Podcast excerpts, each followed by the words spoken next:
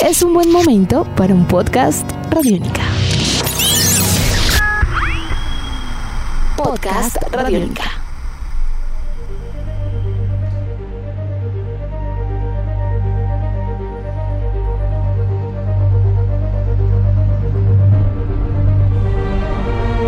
Amigos de Radiónica, sean bienvenidos a una nueva entrega de En Descarga Radiónica, el podcast, este espacio en el www.radionica.rocks, donde nos encontramos para charlar acerca de todos estos mundos que nos encantan y que nos fascinan entre cine, televisión, cómics, videojuegos y mucho más. Mi nombre es Iván Zamudio, arroba Iván Zamudio 9 en Twitter, arroba piloto.espacial.3000 en Instagram y como siempre me encuentro con el grandiosísimo e inigualable Diego Bolaños, arroba Bolanos y Estarada Diego, ¿cómo va todo? Seguimos acá en este, en este eh, resumen, en este best of de descarga radiónica, en este eh, eh, Editor's Choice. Sí, oiga, yo ya no sé cuántos hemos hecho.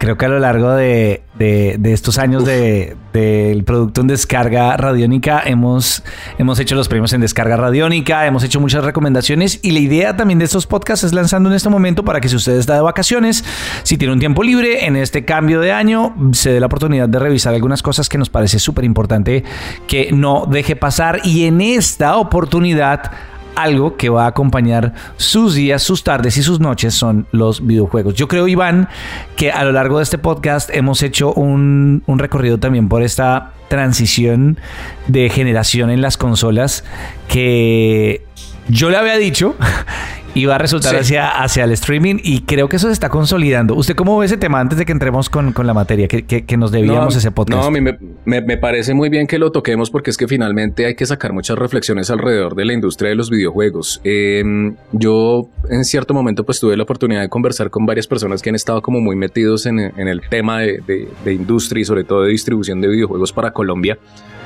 Y sí hay una sensación en la cual por lo menos los videojuegos que son para consolas, eh, sigue, muy, sigue sin despegar, sigue muy tibio, sigue muy, muy quieto esto.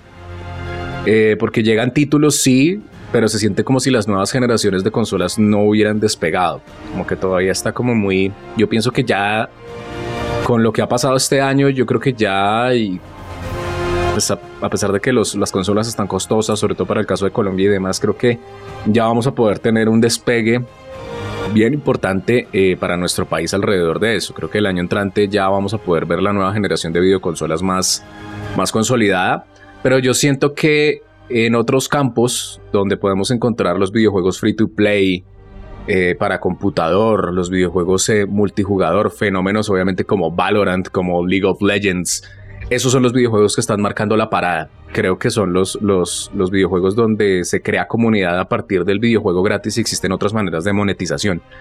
Y que no están necesariamente requiriendo que, y ahí vamos obviamente al punto que usted, que usted está tocando, que se tenga X o Y plataforma para poder acceder a los videojuegos, sino que se está volviendo algo masivo que usted puede consumir videojuegos desde cualquier lugar. O sea, yo creo que el día de mañana usted sí, si de pronto está jugando y tiene que ir a la cocina a la nevera hacer algo, en la nevera va a poder seguir jugando. o sea, yo, le confieso una cosa. Yo, yo, yo estoy jugando Spider-Man, eh, Marvel's Spider-Man Miles Morales en, ah, en, PlayStation, en PlayStation eh, Plus. es que como le han cambiado el nombre como 70 veces, ya no sé ni cómo se llama. Originalmente PlayStation Now que era, que era la, la, apuesta, de hecho que además le lleva muchos años adelantados a los demás en, este cloud gaming. Y yo soy feliz. es decir, yo... Yo, y ahorita estoy jugando Fortnite, que estoy aprendiendo un poco más de Fortnite, que no, que, la verdad es, es, muy fuerte y muy difícil para mí porque eh, el juego online con gente tan dura y con tanto nivel para una persona como yo es un poco complejo, por eso siempre he preferido historias cerradas. Mm, lo estoy jugando. Que le echen un cuento. ¿Cómo? Sí, que le echen un cuento. Sí. lo estoy, sí, sí, yo es como ya, ¿qué hacemos? Eh, lo estoy jugando en, Xbox. Eh, ¿Cómo se llama? Game Pass. Estoy jugando en Game Pass. Y yo, yo, yo la verdad no estoy extrañando una consola, Iván. Y, y más allá de que, pues obviamente, de hecho mi recomendación principal es uno de esos últimos juegos que necesitarán consola, eh, creo que el futuro está en, en el servicio. Creo que, lo que está haciendo PlayStation y Xbox, aunque no lo habíamos comentado, pero las expectativas de ventas de Xbox y su avance dentro del mercado de, de cloud gaming no ha cumplido con las expectativas. Y Stadia falleció, yo igual le creo. Yo igual le creo. Sí. Sí, ahí va, es un proceso en devenir. Obviamente esto también se está democratizando para que todo el mundo lo pueda obtener, ¿no? Sí, conforme mejoran las, las capacidades de acceso a Internet, esto va a reventar. Claro, va a reventar.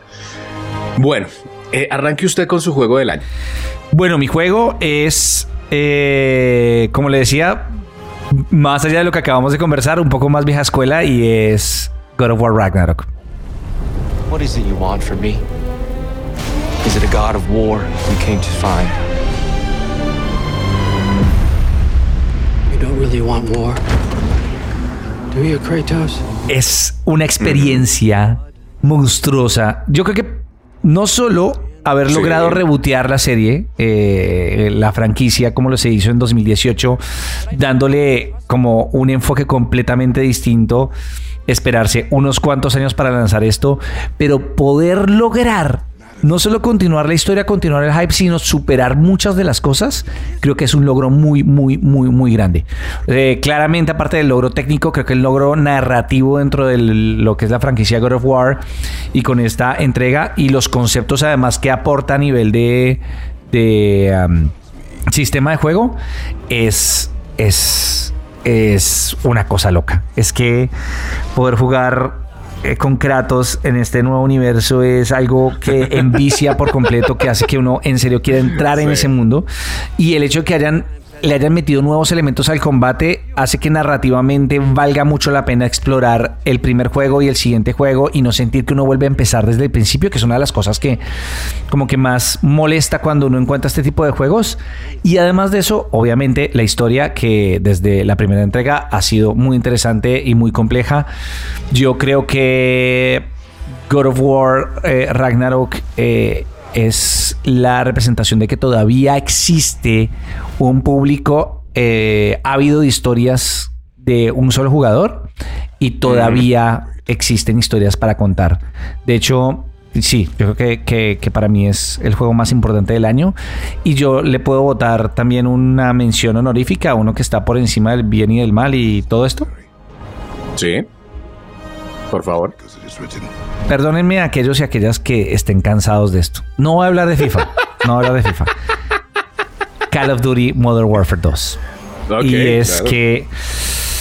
De hecho, el ejercicio de God of War Ragnarok es, es, muy parecido al de Modern Warfare 2. Y es dos franquicias con muchísimos años de historia, replanteadas, revisitadas y convertidas en juegos que podemos ver y disfrutar en pleno 2022. Me parece maravilloso. Otro juego que además se tomó sus años para poder hacer la continuación. Creo que Modern Warfare 1, el reboot es de 2019.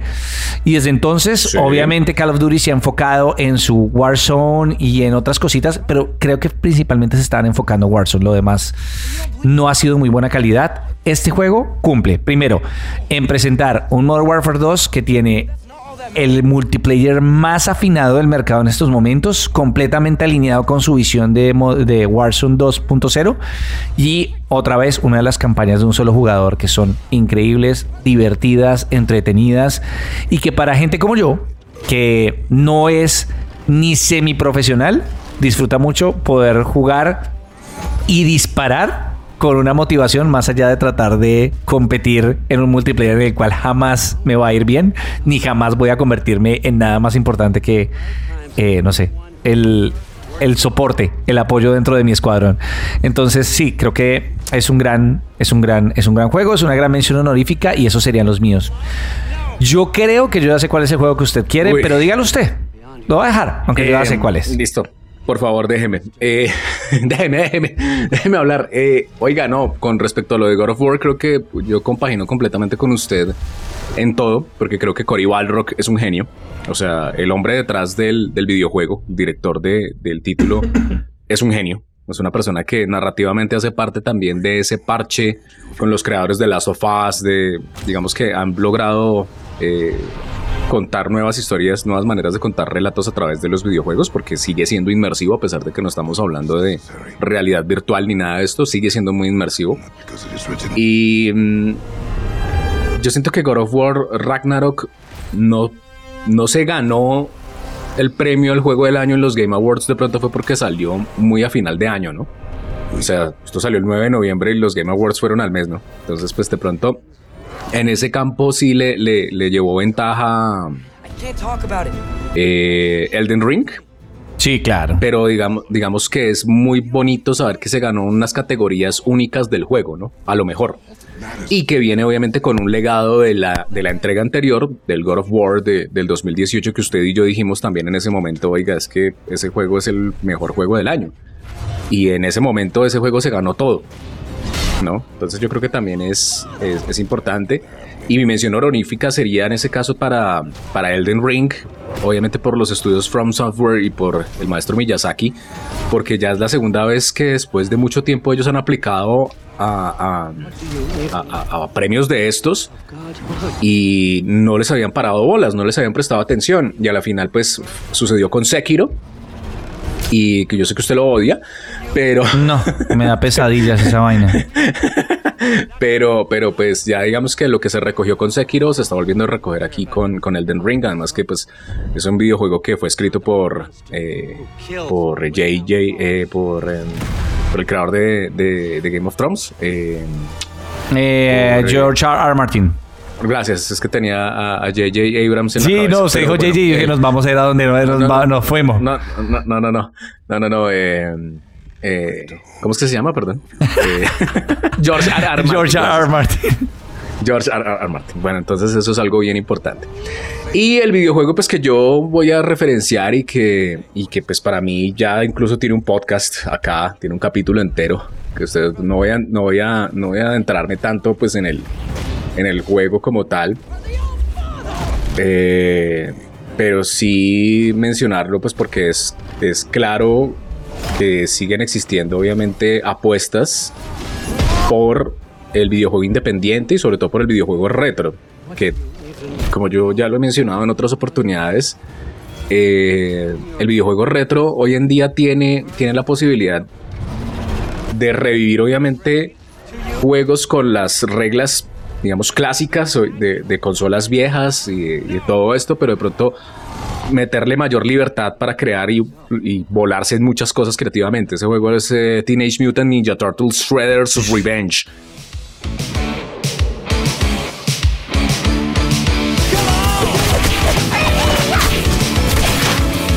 que es, es un juegazo, es un regreso a los beat'em ups divino. Esto fue creado por eh, eh, Tribute Games y por Dotemu. Y de verdad logra un juego que es, es una, secuela yo creo que muy esperada de todo lo que se hizo con Tortugas Ninja desde Nintendo. O sea, con los tres primeros juegos de Tortugas Ninja y con el Tortugas Ninja 4, el, el Turtles in Time.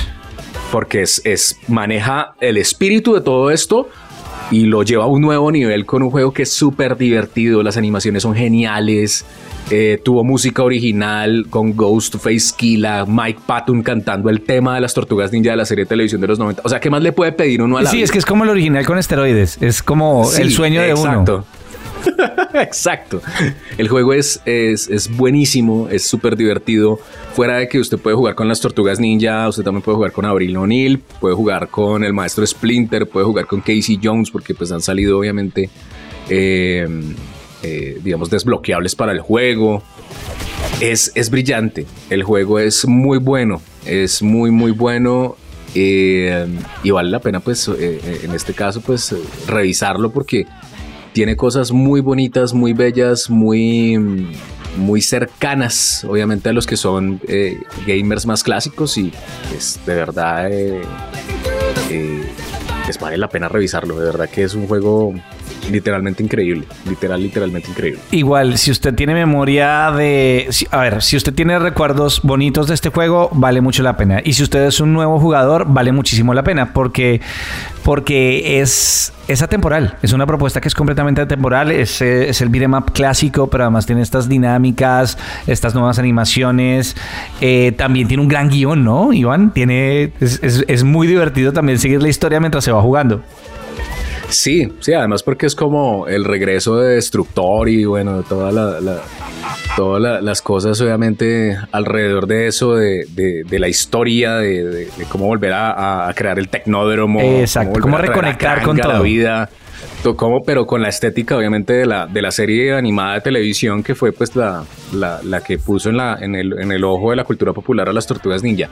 Oiga, y hago otra mención corta, rápida, eh, de un videojuego que, que es un, un, indie que también me gustó muchísimo, que se llama Infernax. no sé si lo, lo, llegó a ver. No, Infernax no lo tengo presente. Eso es de un estudio que se llama, eh, canadiense que se llama Berserk, ya que hemos estado hablando de Kentaro Miura porque tiene mucha influencia de eso. Es como un Castlevania Super Gore. Pero es buenísimo, buenísimo, buenísimo. Entonces, pues ahí está la, obviamente la cuota de los videojuegos independientes también en todo esto. Creo que eh, el juego de Tortugas Ninja también fue exitoso este año porque hubo una comunidad muy grande de vieja escuela y de nueva escuela que apoyaron obviamente el juego. Entonces creo que también ese es, uno de los grandes aciertos alrededor de esto. Ahí tienen, si ustedes también quieren aportar sus comentarios, los recibimos a través de las redes sociales en arroba radiónica y también en la sección de comentarios de donde encuentren este podcast. E igual saben que nos encantaría saber qué piensan ustedes y qué juegos nos pueden recomendar. Adicionalmente, siempre los invitamos a ver todo el catálogo de contenidos por demanda de audio que tienen los medios públicos y Radiónica y nos vemos o nos escuchamos, que sería lo más adecuado, en una próxima entrega de en Descarga Radiónica el podcast.